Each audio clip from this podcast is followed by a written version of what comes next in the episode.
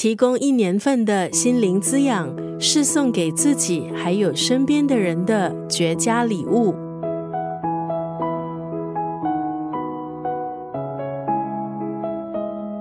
今天在九六三作家语录分享的文字，出自这本畅销书马克尼波的著作《每一天的觉醒》。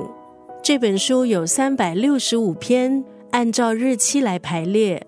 你可以选择每天读一篇作为每日的启发，也可以一气呵成的将它读完。作者把透过冥想而来的种种觉察转换成为文字，加入自己对事物的理解，带来新的观点。整本书的文字虽然口语，却饱含诗意。不少看过这本书的人都认为这是一本生命之书。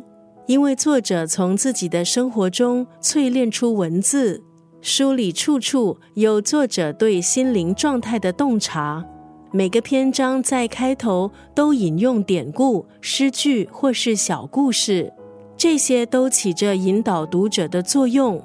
而每一篇的结束，作者也会带领读者进行冥想练习。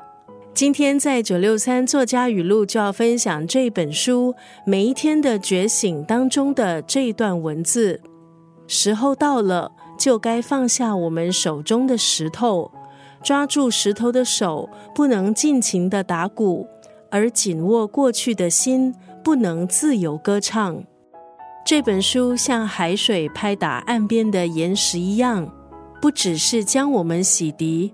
也让我们处事待人变得更加柔软，看待人和事更加清晰。